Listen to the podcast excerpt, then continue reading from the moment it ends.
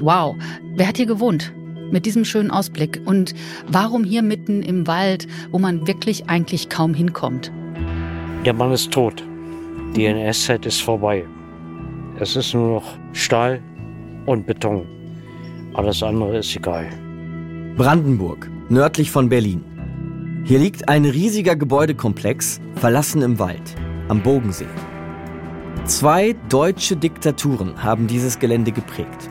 Denn hier war das ehemalige Wochenendhaus von Nazi-Propagandaminister Josef Goebbels und später in DDR-Zeiten eine Kaderschmiede für den sozialistischen Nachwuchs.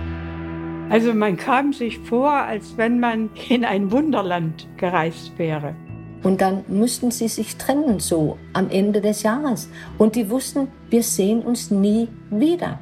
Es wird nie passieren, dass wir einander wieder treffen können. Und heute? Da verfällt das Gelände so langsam und scheinbar interessiert sich niemand dafür. Oder doch? Und da habe ich gesagt, was ist denn das Königreich Deutschland? Und dann hat er gesagt, na verkürzt gesagt, Reichsbürger. Was ist hier passiert? Und was macht man mit diesem Ort? Das sind ungefähr 230.000 Euro im Jahr, die dort ausgegeben werden.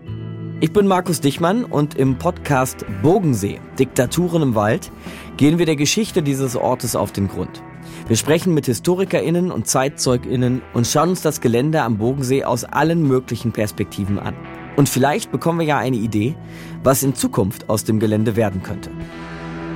Bogensee, Diktaturen im Wald, ist ein Podcast der Kooperative Berlin, gefördert durch die Bundesstiftung zur Aufarbeitung der SED-Diktatur.